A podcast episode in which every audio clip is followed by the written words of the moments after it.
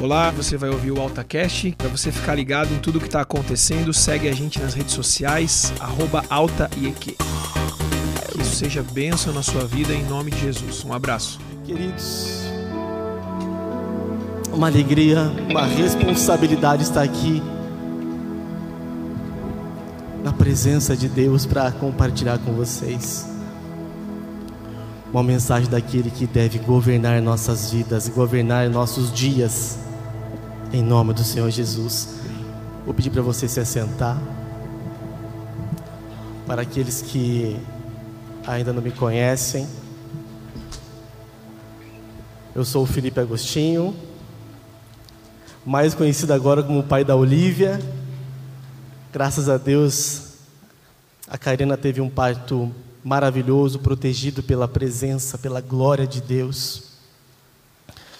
E nós temos vivenciado algo muito, muito especial, que é a paternidade. Graças a Deus, nós temos a proteção do Espírito Santo e Ele tem orientado a gente algumas coisas. Sabe, quando, uns três anos antes da Olivia nascer, Deus começou a falar nos nossos corações que era tempo de já pensar em ter filhos. Eu falei, Deus, eu nunca fui pai e eu não sei exatamente o que é ser um pai. E eu comecei a pesquisar sobre a paternidade, comecei a ler a respeito, o que biblicamente se espera de um pai. Naquele momento, Deus falou comigo: para ser pai, você precisa também entender o papel de ser mãe como um sacerdote, conhecer o que a família precisa providenciar para os filhos. E naquele momento, a Karina me permitiu compartilhar. A Karina, três anos antes da Olivia nascer, ela tinha um receio muito grande de ter uma filha.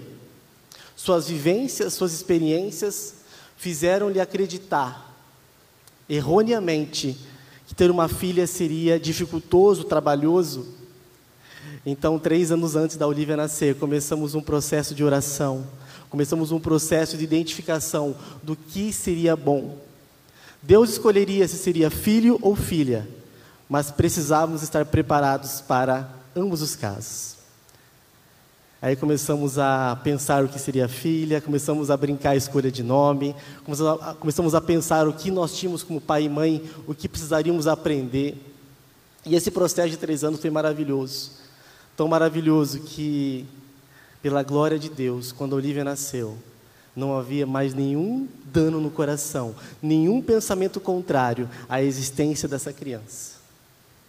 Sobre família, eu gostaria de falar com vocês hoje. Convido vocês a abrir a palavra de Deus, ligar o seu celular, ligar aí aonde você tem lido, feito o seu devocional. Quem está em casa também pode providenciar a abertura em Gênesis capítulo 27, do verso 1 ao verso 4. Todo mundo aqui provavelmente já conhece essa história. Uma das histórias bíblicas mais conhecidas de todos os tempos, que é a história de Esaú e Jacó. Essa história, ela embasou outros livros, ela embasou tantas literaturas, pois ser uma história que envolve família, envolve vingança, envolve conflitos. E eu tenho certeza que cada um de nós aqui tem uma história com sua própria família. Quero fazer um combinado com vocês. Quando começarmos a falar sobre a história de Saul e Jacó, eu quero que você, não sei se aqui alguém se lembra daquele filme é, Divertidamente, que as memórias elas eram como se fossem esferas de vidro. Quem lembra disso? Deixa eu ver aqui. Então eu peço para vocês aqui um combinado. Cada vez que nós começarmos a contar aqui um pouco da história de Isaú e Jacó, se uma memória dessas vier, que você imagine que essa memória da sua família, da sua vida, também é essa esfera de vidro. Pode ser? Vamos à leitura bíblica. Diz assim: Tendo Isaac envelhecido, seus olhos ficaram tão fracos que ele já não podia enxergar. Certo dia, chamou Isaú, seu filho mais velho.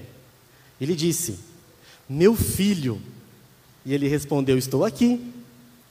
Disse-lhe Isaque: Já estou velho e não sei o dia da minha morte. Pegue agora as suas armas, o arco e a aljava, e vá ao campo caçar alguma coisa para mim.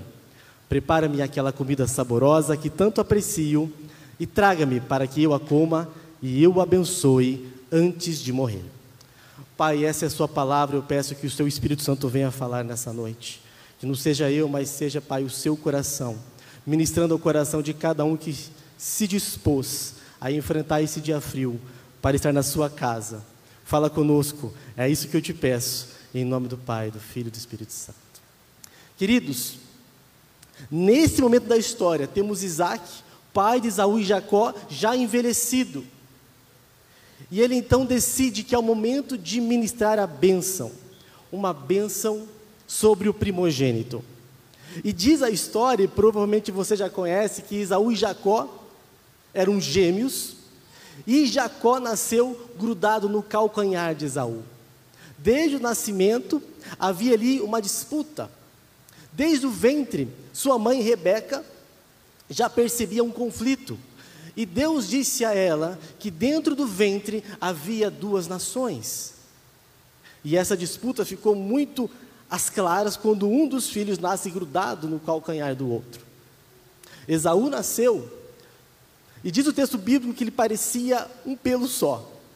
Tinha pelo em todo o seu corpo, de tão peludo que ele era. Eu até brinco, né? A Olivia nasceu cabeluda. Esaú, imagino quanto cabelo deve ter sido, nascido no corpo inteiro dele.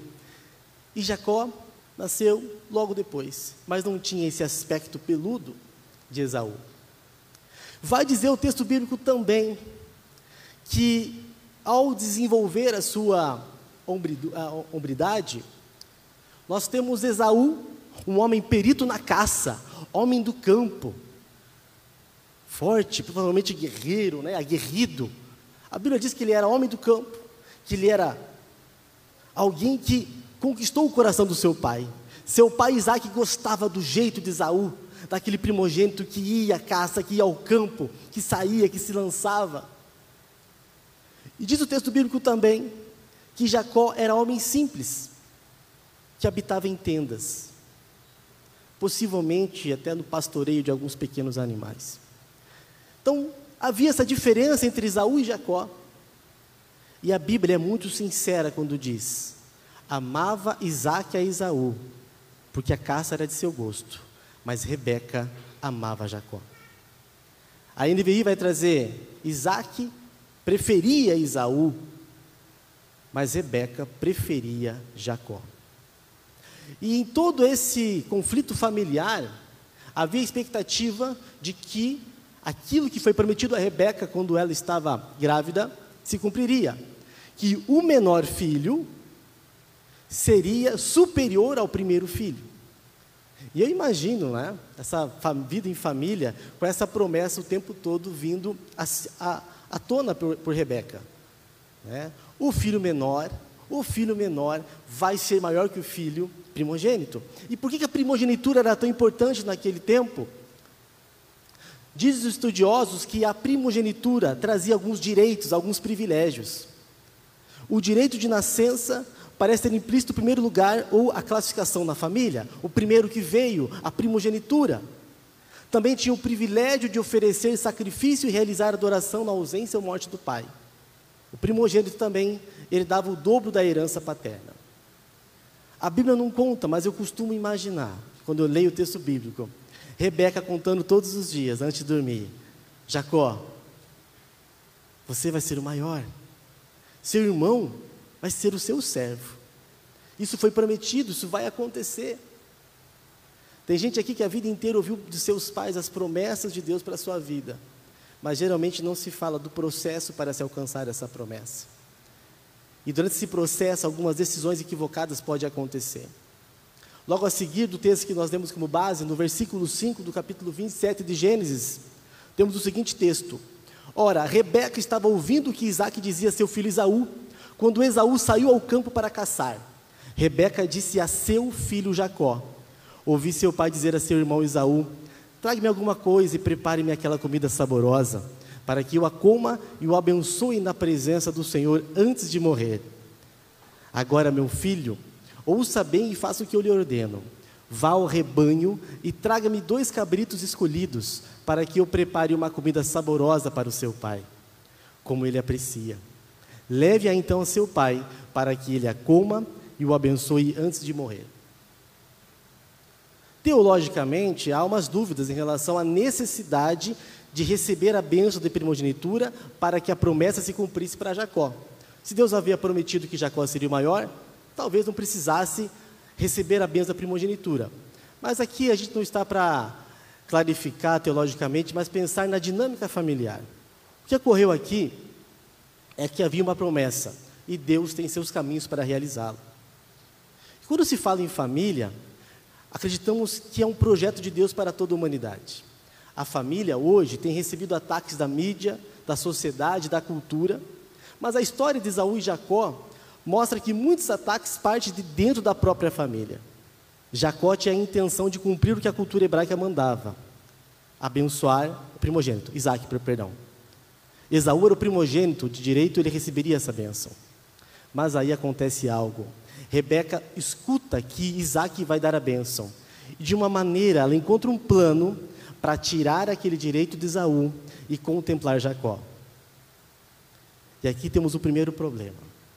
Quando a preferência da mãe passa por cima da autoridade do pai. Um outro problema, quando de forma não saudável, as decisões em família são baseadas em mentiras, manipulação e engano. Quem sabe você que está aqui essa noite pode se lembrar de uma cena onde a sua mãe começou a elaborar um plano para que ela saísse bem na fita. Quem sabe você se lembra de uma cena onde o seu pai tinha uma decisão a ser tomada e de maneira sem comunicar, sem haver uma comunicação na família, começa a haver ali um projeto da mãe, um plano para que tudo ocorra conforme ela quer, sem haver um consenso familiar. Sabe? A Bíblia não conta, mas eu costumo imaginar Jacó observando a preferência de seu pai por Esaú. Quais pensamentos e sentimentos eram oriundos dessa relação? Quando ele observava, quem sabe, Isaac elogiando o quanto Esaú era perito na caça, como ele dominava o campo, enquanto Jacó gostaria de compartilhar seus desafios superados. A Bíblia não narra as cenas. Mas quem sabe você percebe ou percebeu que na sua casa há uma preferência por um filho em detrimento a você. Quem sabe você percebe que na hora de elogiar, na hora de preparar alguma refeição, na hora de ajudar, um filho recebe mais atenção do que o outro. Quem sabe você é o filho que se sente como Jacó.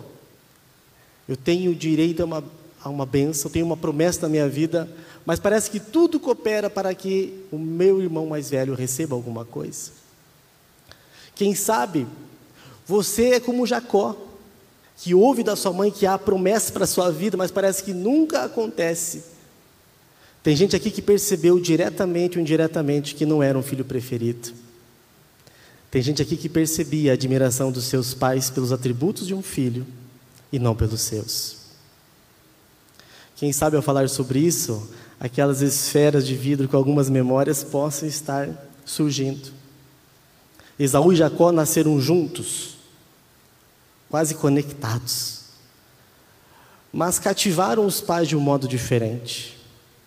E de fato, cada um de nós temos atributos diferentes, competências diferentes. Mas o que me passa esse texto é que quando há uma preferência por um em detrimento do outro, começa a haver uma alteração de uma dinâmica familiar saudável. E que sabe você foi fruto dessa dinâmica familiar onde a preferência por um trouxe peso e ferida para outro. Eu não sei se você é o filho privilegiado ou o filho que não foi privilegiado. Dos dois jeitos, das duas maneiras, ocorrem conflitos, ocorrem alterações, ocorrem prejuízos. Sabe, Rebeca agiu no intuito de privilegiar Jacó. A falta de concordância entre os pais gera discórdia, briga, desentendimento e feridas. A falta de comunicação e de concordância entre os pais, ela reverbera nos filhos de uma maneira muito intensa e difícil. Quantos de nós já não tem lembranças do pai ou da mãe ouvindo atrás da porta com receio de alguma coisa acontecer? Quantos de nós não se lembra que era impossível falar a verdade porque aquilo poderia causar danos psicológicos, morais, físicos? Quantos de nós carregamos feridas por conta da dinâmica familiar distorcida? E quantos de nós não ficamos divididos quando a mãe ou o pai nos pediu para fazer algo que você sabia que era errado, mas ela ordenou você fazer? A partir do verso 11, temos a reação de Jacó quando a mãe dele pede para ele buscar aquele animal e fazer aquele prato que Isaac tinha pedido a Isaú. Jacó reage, quem sabe com um certo receio. Diz assim o texto: Isaú, peludo, e eu tenho a pele lisa. E se meu pai me apalpar, vai parecer que estou tentando enganá-lo, fazendo de tolo, e em vez de bênção, trairei sobre mim maldição. Disse-lhe a sua mãe: Caia sobre mim a maldição, meu filho, faça apenas o que eu digo, vá e traga-os para mim. Então ele foi, apanhou-os e trouxe a sua mãe, que preparou uma comida saborosa, como seu pai apreciava. Rebeca pegou as melhores roupas de Esaú, seu filho mais velho, roupas que tinha em casa, e colocou-as em Jacó, seu filho mais novo. Depois cobriu-lhe as mãos e a parte lisa do pescoço com as peles dos cabritos, e por fim entregou a Jacó a refeição saborosa e o pão que tinha feito. Pronto, o plano estava armado. Jacó estava vestido como seu irmão. O alimento que Esaú deveria preparar, a própria mãe tinha feito tudo para conseguir enganar o próprio pai em busca da bênção da primogenitura. Sabe, eu consigo ler esse texto e fico imaginando Jacó tentando parecer Esaú, com as roupas de Esaú, com os pelos de Esaú, tentando ludibriar o seu pai. A imagem que me vem é de um espantalho, vocês sabem, quando tem aquela manga comprida, a roupa meio amassada. Mas de repente eu me percebo de o seguinte: quantos de nós que ao perceber que um é preferido, não começa a imitar o nosso irmão, para quem sabe receber a atenção que merecia? Quantos de nós já não tentamos também vestir a roupa de Esaú, porque Esaú tinha privilégios? Quantos de nós não deixamos de lado a nossa própria autoestima para se parecer com outras pessoas e, quem sabe, conquistar a atenção do pai, da mãe? A impressão que se dá é que fantasiaram Jacó para parecer Isaú. Mas diz o texto bíblico que quando Isaac chama Jacó achando que é Isaú, ele desconfia de algo errado, porque ele, ele percebe que não está muito parecido com o Esaú que ele conhecia. Mas Isaac, sem a capacidade total de visão, ele pede para que Jacó se aproxime com aquela fantasia de Esaú. E diz o texto que Esaú, perdão, que Jacó tinha o cheiro de Esaú, tinha as roupas de Esaú, parecia ter os pelos de Esaú mas a voz era de Jacó. Não importa o quanto você se esforce para parecer outras pessoas, internamente o que sai de dentro de você é o que Deus colocou para você manifestar. Uma dinâmica familiar é capaz de distorcer a forma como cada um de nós se enxerga. Quem sabe na sua vida, se vestir de Isaú foi tentar realizar o sonho que seu pai exigiu que você realizasse. Quem sabe se vestir com as roupas de Isaú para você foi se tornar o sonho que sua mãe não pôde realizar quando ela teve a oportunidade. Quem sabe foi exigido de você ser um médico porque seu pai não pôde ser médico. Quem sabe foi exigido de você ser um atleta porque sua mãe não teve oportunidades. Quem sabe foi exigido ser um jogador de futebol, modelo, artista, até pastor. Quantos de nós, em vez de sermos impulsionados pelos nossos pais, recebemos uma carga, uma roupa de Esaú, para tentar obter uma bênção a qualquer custo. Quem sabe outras memórias também surgiram. E nesse texto também há outra reflexão. Enquanto Jacó enganava seu pai, Esaú estava voltando da caça, porque Esaú foi preparar o alimento que Isaac havia solicitado. E quando Esaú chega na presença do pai, a bênção da primogenitura já havia sido lançada. Aquilo causou uma enorme dor em Esaú. Dor tão grande, diz o texto que ele chorou em alta voz. A pergunta que eu faço aqui para nós, para mim também, será que em vez de ser Jacó ou ser Esaú, a gente é uma mistura dos dois? Será que a gente não ofendeu a nossa família quando tentou enganar nossos pais? Na sua família, quantas pessoas foram prejudicadas? Será que não tem um Esaú que chorou por conta da sua manifestação enganosa? O que será que seu irmão viu quando você estava tentando parecer com ele? De alguma maneira conseguiu a atenção que era somente dele? Por fim, Esaú ficou com ódio e intentou em seu coração o seguinte plano: depois que Isaac, meu pai, morrer, eu vou caçar Jacó e realizar a minha vingança. Vocês percebem que uma dinâmica familiar de proteção de uns, de manipulação, ela pode incorrer em danos?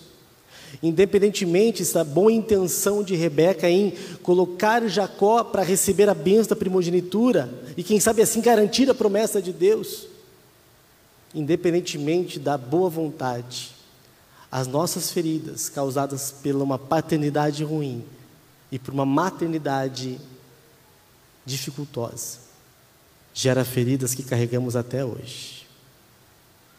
Sabe, o texto bíblico vai vai dizer que depois de algum tempo, Jacó e Esaú se acertam, Jacó tem o nome transformado para Israel. Deus com certeza conhece as nossas vidas, Deus com certeza conhece aquilo que vivenciamos. Mas algumas feridas elas continuam persistentes. Algumas feridas causadas em nossa infância, adolescência, juventude, elas continuam registradas. Jacó foi astuto ao tentar ali buscar a benção da primogenitura, de Esaú. Quantos aqui já não aprenderam o jeito de conquistar o que querem dos próprios pais? Quantos aqui já não aprenderam a como falar, a como vestir, a como obter o que querem, manipulando os próprios pais? Muitas vezes criticamos nossos pais por algumas coisas, mas acabamos manifestando os mesmos pecados, os mesmos erros. E sabe, quando nossa identidade não está bem definida, quando tentamos parecer Esaú, quando tentamos a todo custo obter a benção que Deus tem para nós, a nossa caminhada vai deixando marcas, rastros. E sabe aquelas memórias que, quem sabe, alguns de vocês conseguiram capturar? Quem sabe a tua forma de agir hoje está gerando memórias ruins em outras pessoas. Mas temos uma boa notícia. Temos um Pai nos céus que é capaz de olhar a nossa vida, de compreender as nossas feridas e dizer que sempre há uma saída. Eu gostaria de convidar vocês a fechar os olhos e lembrar dessas esferas com algumas memórias.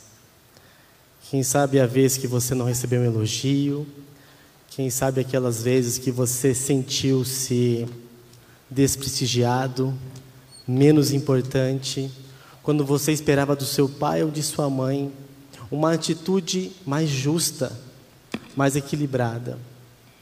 Convido você a lembrar de alguma de alguma cena onde você falou, Deus, eu também sou filho, eu também sou filha, mas por que que para mim parece mais difícil? Por que, que eu sou mais exigido? Por que, que eu sou mais cobrado? Convido vocês agora a simbolicamente pegar essas esferas com imagens ruins e entregar diante do nosso Pai eterno. O nosso Pai, que é capaz de investigar o mais profundo da nossa alma. O nosso Pai, que é capaz de dizer: Filho, o que você tem feito hoje não é o que eu tenho te pedido mas você tem tentado manifestar um espantalho, tem tentado se parecer com alguém que eu não pedi para você ser. Teu Pai eterno hoje diz a você que Ele é capaz de curar as feridas do seu coração. Temos um Deus que é capaz de curar as nossas feridas e restaurar a nossa identidade. Deus transformou o nome de Jacó em Israel. De alguma maneira, essa mudança de nome reflete um retorno para quem Jacó deveria ter sido, desde que nasceu. Não importa se espero que você esteja um homem do campo forte como Esaú e você não tem esses atributos. Não importa se você olha para o espelho e duvida de, de promessas que Deus fez a você. Hoje é uma noite para deixar cada uma dessas memórias e falar: Deus, eu aceito a identidade que o Senhor tem para mim e quero que a minha caminhada, a família que eu manifestar, não venha realizar os erros dos meus antepassados. Se você se identificou com alguma dessas cenas, com o personagem de Esaú, de Jacó, quem sabe se identificou com Rebeca, com Isaac, eu gostaria que você se colocasse de pé. para fazermos essa oração, pedindo para que Deus venha restaurar a nossa identidade.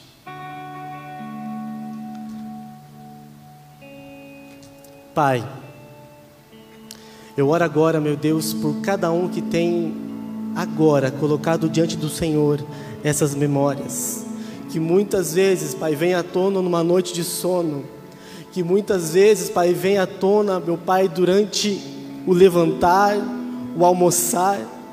Muitas vezes as lágrimas vêm à tona, porque são feridas muito profundas. Mas eu sei que o Senhor é especialista em investigar e restaurar em nossas mais íntimas profundezas. Pai, eu oro para que haja, meu Deus, um destravamento de vidas essa noite para que essas memórias nunca mais venham interferir, meu Deus, em quem eles devem se manifestar. Pai, eu peço que o Senhor venha se revelar a eles, revelando a identidade a qual eles têm, meu Deus, um chamado. Pai, não o chamado que muitas vezes eles enxergam como bonito, como importante, mas aquilo que o Senhor sonhou para a vida deles. Deus destrava a caminhada, meu Deus, dos seus filhos e filhas nessa noite. Restaura, meu Deus, até as memórias, porque muitos dos erros dos nossos pais, meu Pai, foi porque eles também foram feridos, porque eles também, meu Deus, foram feridos. Muitos deles fizeram o que podiam e o que não podiam Mas a história de Jacó me mostra que há um Deus que restaura, que há um Deus que restaura. Pai, olha o coração dos teus filhos nessa noite. E se porventura alguma memória, algum apelido, se porventura alguma imagem, se porventura, meu Deus, a solidão, se porventura, meu Deus, a tentativa de ser outra pessoa travou, meu Deus, a família, travou os projetos, meu Deus, de ter filhos e filhas, travou o projeto ministerial, travou o sonho profissional. Pai, eu peço que esta noite haja um destravar profético na vida deles, e que a partir de hoje, eles consigam ouvir a voz que não se engana, a voz de um pai que não se engana, que é a voz do nosso Pai Celestial, e Ele é capaz de providenciar uma paternidade efetiva, pura, sincera, benevolente e baseada em muito amor. Ministra, Pai, os corações dos teus filhos e filhas nessa noite, o amor de Pai, que muitos aqui não tiveram oportunidade de receber. Continua falando, Pai, com os nossos corações, e eu te agradeço por essa noite, em nome do Senhor Jesus.